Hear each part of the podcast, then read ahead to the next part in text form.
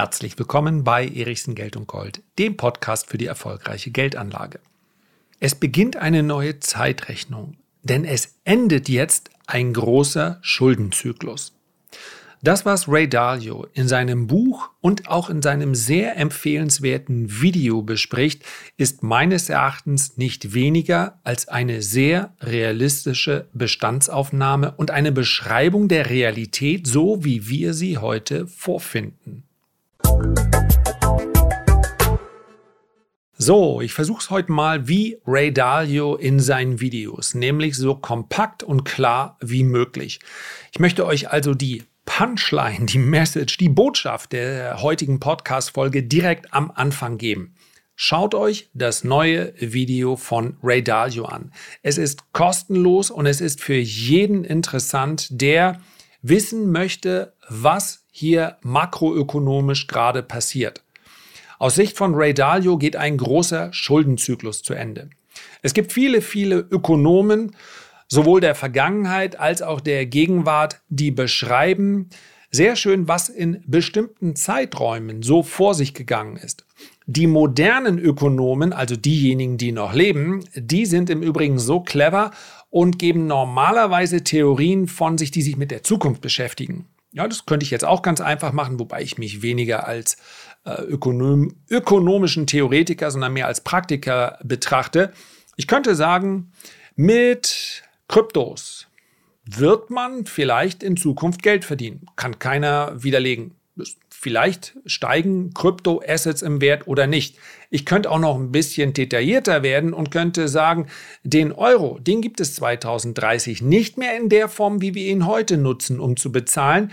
Bargeld ist Freiheit, aber diese Freiheit wird es im Jahr 2030 nicht mehr geben. Es gibt dann den Euro als Folge einer großen Währungsreform nur noch in digitaler Form. Wer will es heute widerlegen? Und ich glaube sogar, wenn ich ein Buch machen würde mit Bargeld, wahrscheinlich verkauft sich das sogar. Nur, es ist aus meiner Sicht nicht von gesteigertem Nutzen, sich darüber jetzt heute Gedanken zu machen. Das ist dann letztendlich etwas, womit ich umgehen muss, wenn es soweit ist. Meine Anlagen kann ich ja kaum darauf anpassen. Und das ist das, was ich mir ja jeden Tag an Aufgabe stelle, wie reagiere ich auf das aktuelle Marktumfeld? Wie muss ich mich verhalten, um hier aus Anlegersicht die beste Rendite zu erzielen? Bei Ray Dalio geht es um die ganz großen makroökonomischen Zusammenhänge. Und diese großen Schuldenzyklen, die er hier beschreibt, die passen nicht nur zu den letzten 70 Jahren, also zu dem Zeitraum seit dem Zweiten Weltkrieg, sondern auch zu den Jahrhunderten davor. Und das macht meines Erachtens seine wirtschaftlichen Modelle, so würde er es vermutlich eher umschreiben, zu absoluten Pflichtlektüren, sei es in Buchform oder sei es in Videoform. Denn es gibt nur ganz wenige ökonomische Modelle, die zu allen Zeiten passen. Und dieser Gedanke des großen Schuldenzyklus, der aus seiner Sicht jetzt zu Ende geht, der ist einer, der wirklich wie Faust aufs Auge, wie es so schön heißt, passt. Nicht auf den Tag, auf den Monat oder auf das Jahr genau, aber wenn wir uns die Entwicklungen anschauen, wie sich die Notenbanken in den letzten Jahren verhalten müssen, es ist ja nicht so, dass die im Jahr 2000 oder im Prinzip schon kurz vor der Jahrtausendwende dann Alan Greenspan rausgegangen ist und gesagt hätte, weißt du was, ich möchte uns einfach mal als Institution attraktiver machen. Wir senken jetzt mal die Zinsen in die steigende Konjunktur hinein. Lass uns doch mal sehen, was passiert. Und so, und dann hat er den Lauf der Dinge verändert. Natürlich waren diese Fehlentscheidungen damals Katalysatoren, aber die großen Entwicklungen, die dahinter stehen, also wie gesättigt ist eine Gesellschaft? Wie entwickelt sie sich technologisch weiter? Was ist mit dem Aufstieg von China? Das hat ja nicht alles ein Mann zu verantworten, der arme Alan Greenspan. Meine Empfehlung ist also glasklar. Das neueste Video von ihm heißt Principles for Dealing with a Changing World Order. Es ist von Ray Dalio, 43 Minuten dauert es momentan, ich glaube, nur auf Englisch verfügbar, ist aber relativ simpel erklärt. Man muss dazu kein Fachenglisch können, um das zu verstehen. Es gibt das Ganze, ich habe ich glaube, ich muss es nicht dazu sagen, ich habe mit Ray Dalio keinerlei Kooperationsvereinbarung. Also ich habe nichts davon, wenn ihr euch das Video anschaut, aber ihr habt etwas davon, weil ihr dabei etwas lernen könnt. Zumindest ging es mir so. Principles by Ray Dalio heißt der YouTube-Kanal von ihm. Und ja, weil er eben nicht tagesaktuelle Empfehlungen gibt, hat er auch nur bescheidene 1,55 Millionen Abonnenten. Da hat der ein oder andere Kanal, gerade auch im US-sprachigen Bereich, der sagt, in drei Monaten geht die Welt unter oder wieder auf oder kauft diese Aktie, hat drei, vier, fünfmal so viele Abonnenten. Ja, die meisten großen Kryptokanäle in den USA haben mehr. Meines Erachtens ist das aber der wichtigere Inhalt für jeden, der mit Perspektive etwas in die Zukunft schauen möchte und sich nicht nur Gedanken darüber macht, wie steht der Aktienmarkt morgen oder übermorgen. Principles for Dealing with a Changing World Order by Ray Dalio. Ihr könnt das Ganze auch in der Suchmaschine eingeben, dann kommt ihr, glaube ich, auch zu dem Video. Und falls noch nicht geschehen, dann kann ich euch auch noch ein rund sieben Jahre altes Video von ihm an die Hand geben. Das ist wahrscheinlich ein Video, welches den Konsum vieler Sachbücher aus dem Bereich der Ökonomie ersetzt. Ja, ich kann es so sagen. How the Economic Machine Works. Wie die Wirtschaftsmaschine funktioniert, das wiederum ist auf Deutsch erhältlich. 30 Minuten lang. Und es ist genial. Es ist das beste Wirtschaftsvideo, welches ich jemals gesehen habe. Das muss als Pitch reichen für Ray Dalio. Ray, falls ich das nächste Mal nachfrage, gemeinsames Video, dann erinnere dich bitte dran, ja. Die nächsten Klicks hier auf dem Kanal kommen von mir. Wie viele Leute haben das überhaupt gesehen? Wie die Wirtschaftsmaschine funktioniert in 30 Minuten haben 765.000 Menschen gesehen. Das ist unfassbar wenig, wenn ich überlege, was einige Videos über andere Themen, lassen wir das mal außen vor, äh, an Aufrufen haben. Okay, das ist aber das deutschsprachige. Das Video mit dem Namen Changing World Order haben immerhin seit dem 2.3.22 schon 9 Millionen Menschen gesehen, beziehungsweise es gab 9 Millionen Aufrufe. Ich möchte jetzt den Inhalt dieses Videos nicht in aller Breite für euch erläutern. Ansonsten braucht ihr euch das Ganze ja nicht mehr anzusehen und ich kann auch 43 Minuten nicht in wenigen Minuten zusammenfassen. Schaut es euch an. Grundsätzlich mal ist für Ray Dalio der langfristige Schuldenzyklus das, worauf wir schauen müssen. Das geht einher mit geopolitischen Veränderungen, mit wirtschaftlichen Veränderungen. Und wer das Fazit braucht, wie soll ich mich denn darauf einstellen? Was soll ich machen? Was ist die größte Gefahr? Der Ausgleich der Inflation, also der Geldentwertung, die Teil des Systems ist, diese Geldentwertung, diese Inflation ist im Übrigen auch etwas Notwendiges. Ja, es gibt andere Geldsysteme, aber es gibt auch andere politische Systeme, die eine Inflation nicht vorhersehen. Sie sind allesamt gescheitert. Offensichtlich ist dieses, dieser soziale Kapitalismus, wie wir ihn als Idealvorstellung haben, derzeit das Beste, was wir bekommen hinsichtlich der, auch der menschlichen Eigenheiten, des menschlichen äh, Forschungsdranges. Sachwerte korrelieren damit.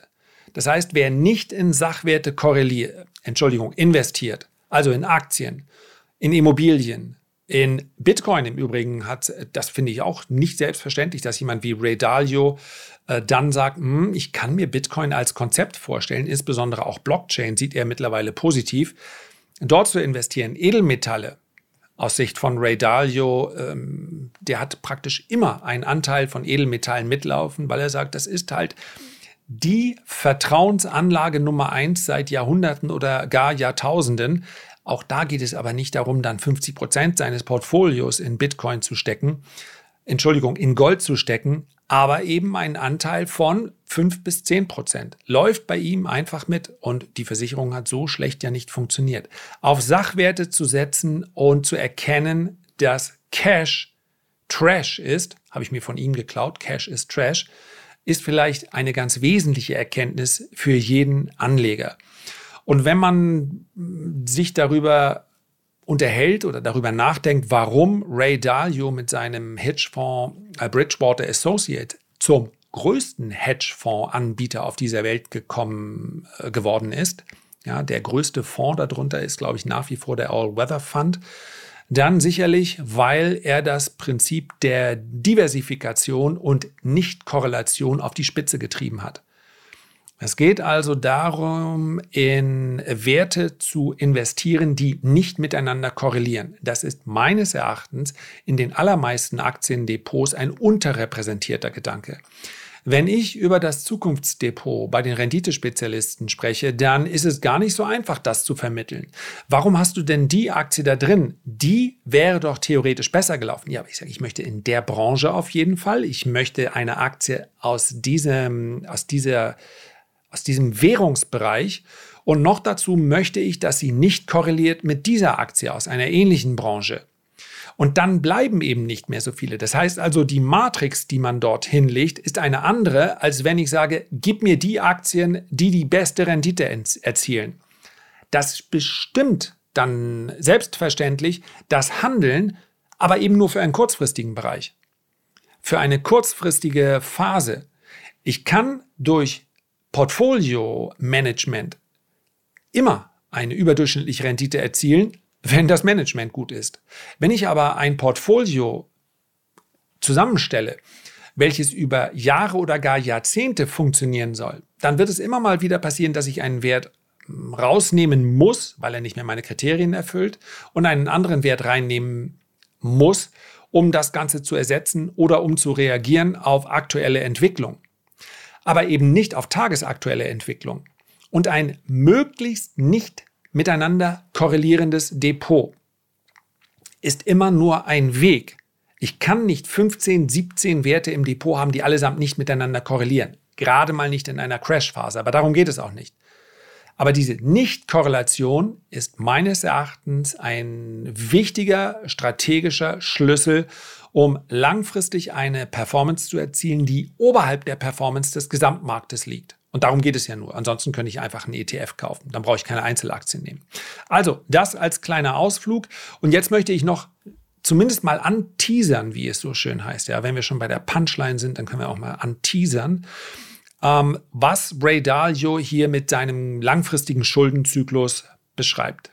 Es gibt kurzfristige Schuldenzyklen, die dauern laut Dalio hm, acht bis zehn Jahre, beginnen häufig mit einer finanziellen Krise, Ihr könnt euch also in etwa vorstellen, wann die kurzfristigen äh, Schuldenzyklen der letzten Jahrzehnte begonnen haben. Einmal mit der Dotcom-Blase, dann mit der Finanzkrise und die aktuelle Corona-Krise könnte man möglicherweise auch als einen Auslöser für den dritten Zyklus, der bisher in diesem Jahrtausend aufgetreten ist, dann betrachten.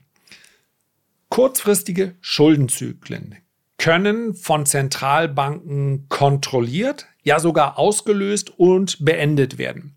Das heißt also, je nachdem, wie stark diese Notenbanken stimulieren, können sie so einen Schuldenzyklus selbstverständlich beeinflussen. Aber diese Möglichkeit der Einflussnahme, diese Möglichkeiten, die sind eben nicht unendlich. Der Grenznutzen ist irgendwann erreicht. Da muss man immer noch mehr und noch mehr und noch mehr machen und der Effekt ist immer geringer. Das haben wir in den letzten Jahren auch schon erlebt. Und wenn dann irgendwann die Effekte aufgebraucht sind, wenn also theoretisch und ich darf mal ganz kurz daran erinnern, dass die japanische Notenbank momentan, um den Zins bei nicht ähm, höher als 0,25 Prozent steigen zu lassen, mittlerweile die Vorgabe hat, zur Not kaufen wir unbegrenzt. Unbegrenzt Anleihen damit die Zinsen nicht steigen. Also ich denke, wir können sagen, wir nähern uns dem Punkt, wo die Möglichkeiten der Zentralbanken und der Notenbanken, die ja dann auch vom Rest des Marktes gekauft werden müssen, ja, ich muss ja letztlich glauben, dass die Notenbanken den Einfluss noch haben, die sind begrenzt. Und wenn wir an diesen Punkt kommen, wo wir merken, das Vertrauen ist nicht mehr da, diese Maßnahmen sind nicht mehr wirksam, dann kommen wir an das Ende eines langfristigen Schuldenzyklus. Und das passiert in etwa alle 70 Jahre. Und das hat dann weitreichende Folgen. Es beginnt dann eine Phase des harten Geldes. Das passt zudem äh, zum Beispiel auch zu einer Studie, die gerade, haben wir da hier schon drüber gesprochen, ich glaube ja, eine, ähm, eine Studie der Credit Suisse, äh, Bretton Woods 3, eine Phase des harten Geldes. Wo das Geld an Wert verliert, zumindest das Geld in Form des Euro, des Dollars, wo die Marktteilnehmer sagen, nee, nee, nee, äh, ich möchte keine Euros mehr, Dollars mehr, Yuan mehr, ich möchte hartes Geld, ich möchte Gold haben, ich möchte Bitcoin haben, ich möchte Commodities, ich möchte Rohstoffe haben. Wo Geld verliert, weil das Vertrauensprinzip nicht mehr da ist. Das war zum Beispiel in den USA ja der Fall, als für jeden Dollar mal Gold hinterlegt war. Und das haben wir in der Vergangenheit immer wieder erlebt dass Geld mit harten Assets hinterlegt wurde und dann in einem weiteren Verlauf des Zyklus diese harten Assets aber aufgeweicht werden mussten, weil dann der Staat einfach nicht mehr in der Lage war, beliebig viel zu drucken. Wenn ich für jeden gedruckten Dollar Gold hinterlegen muss, dann brauche ich halt relativ viel Gold. Und gerade in einer Phase, wenn die Konjunktur sehr stark anheizt, dann brauche ich diese Dollars und zwar ohne dass ich diesen, äh, ja, diese, diese Fußfessel habe, dass ich irgendeine äh, harte Währung da im Hintergrund habe. Aber jetzt wird genau das natürlich sowohl bei institutionellen Marktteilnehmern als auch bei uns privaten Marktteilnehmern ein immer stärkerer Gedanke und dürfte bei vielen, vielen Menschen noch stärker werden, wenn von heute auf morgen Devisenreserven einfach eingefroren werden. Ja? Gut und böse zu unterscheiden ist ja meist für diejenigen, die sich für gut halten, ganz, ganz einfach. Wenn aber die andere Hälfte der Welt diese Unterscheidung so nicht mitgeht und mit einmal an einem Punkt ankommt, wo es heißt, vielleicht sind wir ja die Bösen, vielleicht wird unser Geld ja eingefroren. Ihr merkt, worauf ich hinaus möchte, dann kann die Bedeutung von Geld als Sicherheit immer schneller sinken.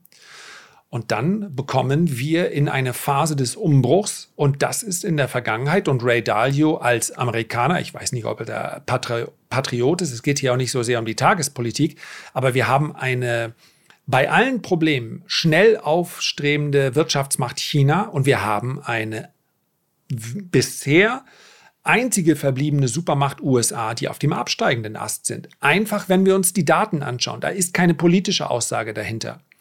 Und diese Übergänge sind in der Vergangenheit nie reibungslos verlaufen. Das passt auch zu dem, was ich hier schon mal geschrieben habe über The Fourth Turning. Das heißt also, diese Phase der, des Umbruchs, und das erleben wir schon seit Jahren, die ist eine, die in der Vergangenheit hin und wieder dann auch zu Kriegen geführt hat, zu Bürgerkriegen geführt haben, denn eine Gesellschaft, die am Ende eines solchen Zyklus ist, ist meist auch sehr gespalten und zwar dadurch, dass sehr wenige sehr viel besitzen und eine ganz große Masse relativ wenig, was auch für Unruhen sorgt. Also, ich möchte es nicht alles vorwegnehmen, aber wer Lust hat, sich darüber ein bisschen Gedanken zu machen und ganz ehrlich, Ray Dalio ist dann auch keiner, der am Ende ins Boxhorn jagen will und sagt, es wird alles furchtbar. Äh, insofern kann man sich das gefahrlos auch mit einem zarten Gemüt anschauen. Schaut euch das Video an, ist meines Erachtens empfehlenswert. Und ähm, ja, gebt mir dann gerne mal äh, Feedback, wenn euch das Ganze gefallen hat oder eben auch nicht. Herzlichen Dank für deine Aufmerksamkeit. Ich freue mich, wenn wir uns beim nächsten Mal gesund und munter wieder hören und wünsche dir bis dahin eine gute Zeit. Dein Lars.